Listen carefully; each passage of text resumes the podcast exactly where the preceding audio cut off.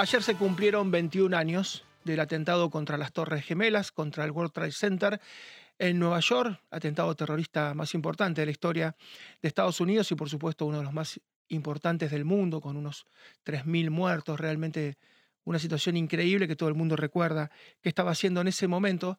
Hay miles y miles de historias, como ustedes imaginarán. Nosotros tomamos lo de la historia de Alejandra Chiapa, que es una médica, ahí la vemos muy jovencita, tenía 28 años de edad, por entonces, ese 9-11 del 2001, estaba estudiando en Nueva York, se hallaba estudiando con 28 años una maestría y un doctorado sobre genética en Alzheimer, y bueno, se entera, por supuesto, como todo neoyorquino, de lo que acaba de ocurrir, y siendo médica se va y pasa varios días rescatando gente. Ella dice, yo caminaba sobre los escombros y sentía que había gente que se quejaba, que había gente que estaba bajo las piedras y bueno, había que rescatarla.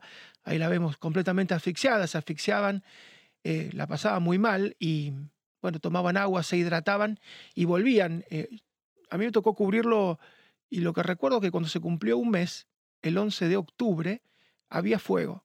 Un mes después del atentado a las torres todavía había fuego. Eh, ahí está con el agua, bueno, hidratándose Alejandra.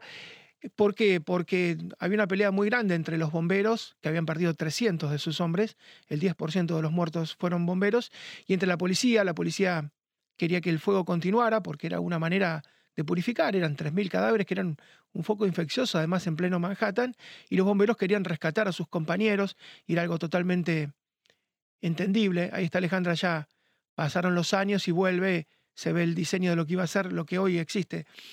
La Freedom Tower, eh, de David Child. En el mismo lugar se respetó, por supuesto, el sitio donde estaban las Twin Towers y, y se creó esta torre gigantesca. Eh, quien haya tenido oportunidad de conocer las Torres Gemelas, desde abajo, si uno las miraba, se mareaba, desde abajo. Si subía, se mareaba mucho peor. Eran tan imponentes, tan impactantes. Uno dice, bueno, Puede ser también que pase lo mismo con el Empire State. Y esto era distinto, porque el diseño era distinto, eran mucho más delgadas, em, eran tan altas, tan altas y realmente eran tan impresionantes. Yo me acuerdo haberme mareado abajo y por supuesto en el mirador haberme mareado completamente y que hayan caído esas 130 pisos y hayan existido sobrevivientes es realmente increíble. Lo que cuenta Alejandra es que, bueno, ella empieza a caminar por los escombros y empieza a escuchar voces. Y empieza a reconocer voces y empieza, bueno, esta tarea que, insisto, en el momento le dijeron, estás loca, ¿cómo te vas a meter ahí? Pero bueno, es médica al fin y no pudo abandonar su juramento hipocrático. Tenemos las imágenes y todos, insisto, quien tenga ya 30, 40, 50 más años, va a recordar que estaba mirando esto en vivo. La tenemos a Alejandra y la saludamos. Hola Alejandra, ¿cómo te va? ¿Cómo estás? Hola, ¿cómo estás? Bien, mostrábamos tus fotos a los, a los 28, hidratándote. Eh, contame tu primera impresión cuando te metiste en ese infierno. Bueno, em, la verdad que fue un poco... Eh, uno no espera encontrar lo que encuentra. Perdón, estoy en un bar, no sé si escuchan muy mal o si me escuchan bien. ¿Me escuchan bien? No, un poquito más bajo, háblanos un poco más fuerte, por favor.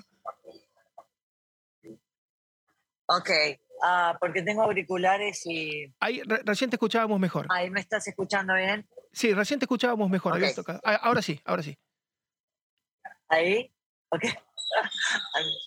Perdón, ahí estamos. Ahí está. Ok, bueno.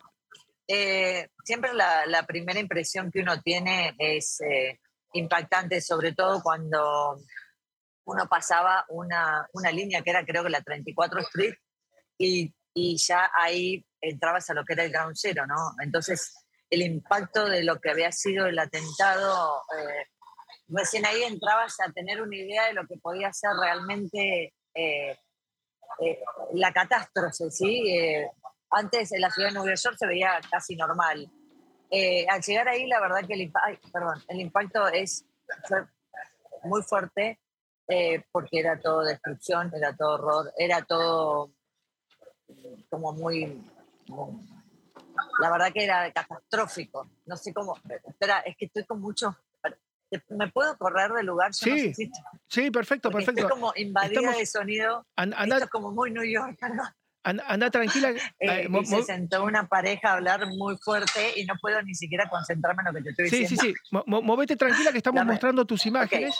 Estamos mostrando tus imágenes ahí muy jovencita, a los 28, que estabas haciendo un doctorado. Ah. sobre Alzheimer en, Nueva York y tomás la decisión de ir. Estamos viendo tus fotos eh, con un barbijo cubriéndote y cómo te vas hidratando, porque me imagino que había mucho polvo y me imagino que era casi irrespirable el aire ahí. Sí, Acá estoy, a ver si me escuchan un poco mejor. te escuchamos bien, sí, sí. ¿Ahí voy bien? Sí, sí. Bueno, intento desde acá. Eh, justo no es el lugar apropiado, pero bueno, perdón, me engancharon acá. Em, voy a ver, ¿sabes qué? Si puedo salir afuera. Dale, dale, ¿cómo no? Yo sigo viendo imágenes. perdón, perdón. vamos mostrando una imagen de lo que son ah, los impactos de los aviones de United y de American. Mira, ahí estamos viendo eh, una, una, imagen que fue justamente la única imagen que tomó el primer avión. Estaban unos obreros trabajando en la calle a varias cuadras del downtown y de manera casual toman es una imagen que, por supuesto, recorrió el mundo. El primer impacto. Es la única imagen del primer impacto. Eh, sí. Por supuesto, todos se quedaron pensando que era un accidente, entonces la, televisión empezó a transmitir en vivo, pero cuando llega el segundo avión nadie duda de que, de que era un atentado. Ahí te escuchamos bien, Alejandra. Ah, estoy. ahora encontré un mejor lugar. Estaba en el lugar inapropiado, perdón. Bueno, eh, la verdad que el impacto fue terrible. Cuando entré a, a esto que, bueno, cuando hablábamos del gran cero, ¿no? Porque yo lo que no sabía era que iba a ir ahí. O sea, uno creía que cuando fui de voluntaria al American Red Cross, que íbamos a ayudar de alguna manera, pero no sabía, lo que no sabía era dónde iba a ayudar. Eh, y, la verdad que fuimos en un colectivo, un grupo de médicos eh, y enfermeras, que creo que fue el último que entraron. Esas son las cosas que nos decían después, ¿no? Que uno va, va, va viendo. Y, y, fue muy impactante ver no solo lo que veías, que era toda destrucción absoluta y el gris y, el humo y demás, sino eh, lo que, el olor, ¿no? El olor, los sonidos. Eh, yo no me olvido más las, sirenas, las sirenas de New York, cada vez que las escucho, es, era, era un ruido que era eh, ensordecedor de la cantidad de ambulancias que entraban y salían del Gran Cero. Em, todo lo que era el olor a combustible en el aire, en el, después te quedaba impregnada en la piel, em, toda esa ceniza gris que estuvo años, porque estuvo, bueno, mucho tiempo, em, y, que era áspera, era como astillas de hierro. Eh, eh, todo era impactante y ver de golpe que esas torres gemelas que yo conocía y había estado ahí, no existían más, o sea que era una montaña de escombros gigante, gigante era no sé cuántos pisos de edificio. Sí, 130 pisos. ¿Y tenías temor de que hubiera, de alguna manera, se cayeran, se derrumbaran? ¿Tenías temor ahí adentro? Sí, yo lo que te decía de 10 pisos de escombros, ponele, ¿sí? era la montaña de escombros que era increíble. Sí, de hecho, eh, sé que se derrumbaban partes, estábamos ahí, explotaban cosas, em, o sea, nos iban pasando cosas. No es que cayó y todo quedó y ya no pasó más nada en, el, en los días que estuve ahí iban pasando cosas, se derrumbaban pedazos de edificios, eh, sé que, explotaban lugares que, estaban prendidos fuegos y seguían, explotaba algo, eh, pero la verdad que uno no, yo en ese momento no, la verdad no, no me di cuenta del riesgo que podía correr mi propia vida, no, la verdad no lo, no lo concienticé, ¿sí? Eh, un día me dio como un miedo que era de noche, Mm, y, tuve que, mm, había salido, ¿no? A hacer una recorrida y en esa recorrida em, como que me perdí porque empezó a llover, ¿sí? Y entonces era todo ese humo gris, más el viento, que era todo polvillo, y como que me desorienté sería. Y ahí sí me asusté, y como, como ese polvo también te, te caía y medio que si tú me decías te quemaba, habría que poner mucha agua para sacárselo, para que no te irrite, digamos, el quemar era irritación, como que me asusté, y la noche, y solo focos en algunos lugares, viste, bueno. Y lo que em, fue increíble... Pero no había, sido, no había sido consciente del riesgo, o sea, te lo puedo decir hoy, digo, qué riesgo corrí, pero no fui con ese riesgo consciente, ¿entendés? Y, fue increíble Lo, de los bomberos, porque murieron 300 bomberos, o sea, ellos sabían a lo que se exponían y sin embargo se metieron en el medio de las llamas y murieron 300. Eh, eh, uno de cada diez que mueren son bomberos, ¿no? Sí, murieron muchísimos bomberos. Em, yo creo que no sabían a lo que iban, no, no sabíamos a lo que íbamos. O sea, más allá que no se discute el voluntariado y la valentía de todos los bomberos que fallecieron, porque subían, imagínate, subir las escaleras de las Torres Gemelas, 107 pisos, uno naturalmente sube cinco pisos y ya no, no da más. Imagínate subir por escaleras a rescatar gente, o sea, la valentía es indiscutible, pero no, yo no creo que ninguno sabía que iba a morir. No, yo misma no sabía. O sea, y lo hemos hablado como meros. Nadie sabía lo que iba, si no, no hubieran, o sea, no hubieran subido, o sea, había alguien que iba a detener eh, eh, eso, ¿se entiende lo que quiero decir? No por falta de valentía, por una cuestión de, viste que los jefes protegen a sus, a sus, eh, a sus bomberos, a su, digamos, es parte de, una buena estrategia de, cuidar al otro y cuidarse, cuidar a la, persona. Esto, a ver, la magnitud fue tal y era todo tan inesperado que nadie sabía lo que iba a pasar. Es más, fue, fue perfecto el ataque. Lamentablemente fue perfecto. ¿sí? Sí, sí, porque era un grupo, un grupo de apenas 20 personas con cuatro pilotos que tomaron esos cuatro aviones, tres lograron impactar, el cuarto cae y hay, bueno, una serie de versiones sobre qué fue lo que, lo que ocurrió. Y, 21 años después, Alejandra, eh, ¿te seguís sobresaltando? ¿Seguís teniendo pesadillas? ¿Cómo te impactó? ¿Cómo cambió? No, no, no, yo no, no, no. A mí me, transformó para otro lugar la experiencia. Digamos que, em, a ver, ¿cómo decirte? yo creo que hay experiencias que te traspasan y te transforman. Bueno, a mí me transformó para, desde un lugar positivo, eh, para entender y aprender muchísimo de la humanidad, de los sentimientos extremos, de la maldad extrema, de la generosidad y la solidaridad extrema de la gente. Eh, ayer estuve, estoy acá en Nueva York y estuve en, los, en, la conmemoración eh, de las víctimas y del aniversario. Así que hablé con mucha gente, hablé con muchas víctimas, hablé con muchos bomberos, eh, rescatistas, porque el, 10 eh, cerraron el museo para los rescatistas y voluntarios de, que habían estado ¿sí? en, el 11-11 eh, y en esos días. Em, así que tuve la oportunidad de, de vivenciar el museo con gente que estuvimos ahí. Entonces, estamos muy conectados en, en compartir. Y, yo te podría resumir que hay sentimientos de todo, ¿sí? Eh, mucha gente sigue enojada, resentida, angustiada, dolida en un duelo muy profundo y, no digo eterno, pero sí como para siempre. Otra gente que pudo sanar eh, y entender que fue parte de lo que le tocó vivir, muy doloroso, pero que lo fortaleció de alguna manera. Eh, yo creo que estoy más para, para, para, ese, para ese grupo. Eh, y hay gente que lo vivía con, lo vi, lo vi en ciertas familias con cierta alegría del recuerdo o del reconocimiento de, ese familiar que está en una pared donde están todas las fotos de los fallecidos. Em, entonces, están todas las emociones humanas eh, tiradas ahí, digo yo, ¿no? Cada uno va a tomar y vivenciar lo que le tocó de la manera que, lo tenga que vivir. Para mí está todo bien, bien en el sentido de que como lo tengas que vivir, como lo quieras vivir, es tu elección y es lo que necesitas. Entonces, para mí fue una experiencia que yo, yo decía ayer en otra entrevista, em, que fue terriblemente traumática del lugar de ver la muerte de otros, de entender que la vida en un instante desaparece ¿sí? que hoy estamos, mañana no estamos, ¿no? que el tiempo no es infinito. ¿sí? Eso me dio como el, entender que el tiempo es hoy, estamos aquí ahora y no sé dentro de tres minutos dónde voy a estar. Entonces, en mí cambió muchas cosas de, de la forma en que vivencio la vida, como que, que vivo la vida. ¿sí? Y en la, mirada que tengo hacia otros o hacia mi propia vida de qué cosas son importantes, realmente importantes para mí, cuáles son los valores que me rigen.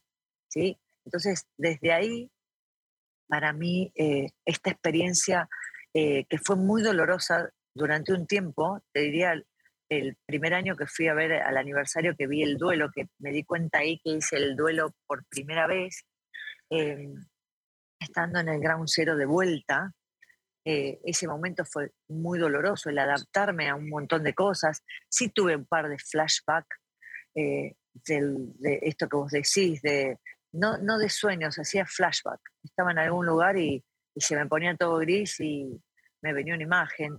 Em, pero, pero a mí eso no, no, no, me, no me duró mucho tiempo, ¿sí? Eh, fue como que lo primero que sentí, sí, sentí, me sentí inútil, que no he hecho nada, que no he salvado una vida, un montón de cosas que después me di cuenta y revertí que, que no eran así, o sea, que había hecho lo que pude con lo que sabía y que estaba bien, ¿no? Y que a partir de eso que había hecho, habían nacido nuevas oportunidades para mí y también para otras personas.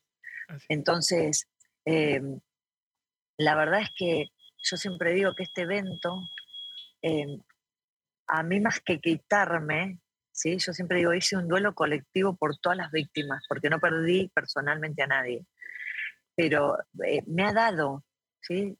Eh, he podido hablarlo, he podido entender y aprender la experiencia, inspirar a otros a que en su vida cotidiana sean héroes cotidianos de su propia vida, ¿no? Y con otros.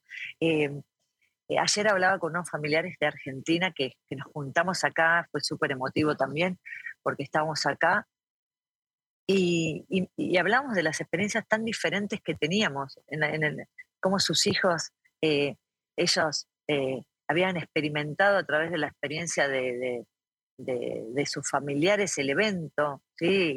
era, era, era, son todos diferentes, em, diferentes relatos, testimonios y vivencias. Entonces, para mí, eh, esto de, decirte, te sigue dando porque te digo. Em, yo vine acá, tengo una foto, viste, bueno, esa foto que, tenías, y digo, bueno, quiero encontrar esos bomberos.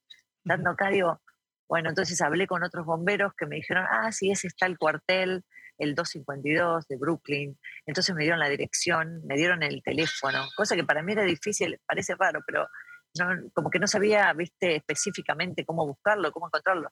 Me lo solucionaron ahí y, bueno, cosas así, viste, de, que, que decís, bueno, voy a llamar ahí, les voy a compartir las fotos porque está en su batallón ahí, me parecía que eh, empiezo a ver que los símbolos son muy importantes, ¿sí? Ayer miraba en el museo, entonces los testimonios, las... Em, hay ciertas cosas materiales que tienen un simbolismo importante. Así es, Alejandra. Entonces, bueno, y, compartir todo eso. Y es, es, recontra importante que, que, lo, que lo puedas contar, que, que la gente sepa, porque hay gente muy joven, mira, hablábamos recién con una de las productoras y tiene 22 años y por supuesto mucha gente que no lo vivió y no recuerda qué fue lo que ocurrió y el testimonio vivo y mantenerlo y saber lo que fue este horror y saber que lamentablemente en algún momento se puede repetir, esperemos que no, pero acá fueron 20 locos que se pusieron de acuerdo e hicieron un desastre. No hace falta un ejército, hacen falta 15 o 20 locos para generar semejante desastre. Un gran abrazo, un beso y bueno, que la pases lo mejor posible allá, reencontrándote con seguramente con la historia y un, un gran agradecimiento por estos minutos. Muchas gracias. Hay, algo, te digo algo, el Never Forget está totalmente eh, vigente. Eh, era algo que ayer vi en, las víctimas en todo, el Never Forget, y creo que es así, son eventos que cambian a la humanidad y algo tenemos que aprender y tratar de que no se repitan en ningún lado del mundo. Un beso muy grande, Alejandra, muchísimas gracias. ¿eh? Bueno, mucha paz, gracias. Gracias, la doctora Alejandra Chiapa que estuvo y sirvió, como ella dice, tal vez no pudo salvar una vida, hizo lo, mejor que pudo, como tantos, como miles y miles de personas. Fue un momento clave, insisto. 300 bomberos murieron, sabían a lo que iban porque ellos conocen el peligro y ninguno dijo que no. Eh, todos se enmarcaron en esa misión que terminó siendo bastante suicida para una enorme cantidad de bomberos, eh, particularmente de Manhattan, de Brooklyn, de Queens, llegaron desde todas partes de, del Estado. Una pausa muy breve, ya regresamos.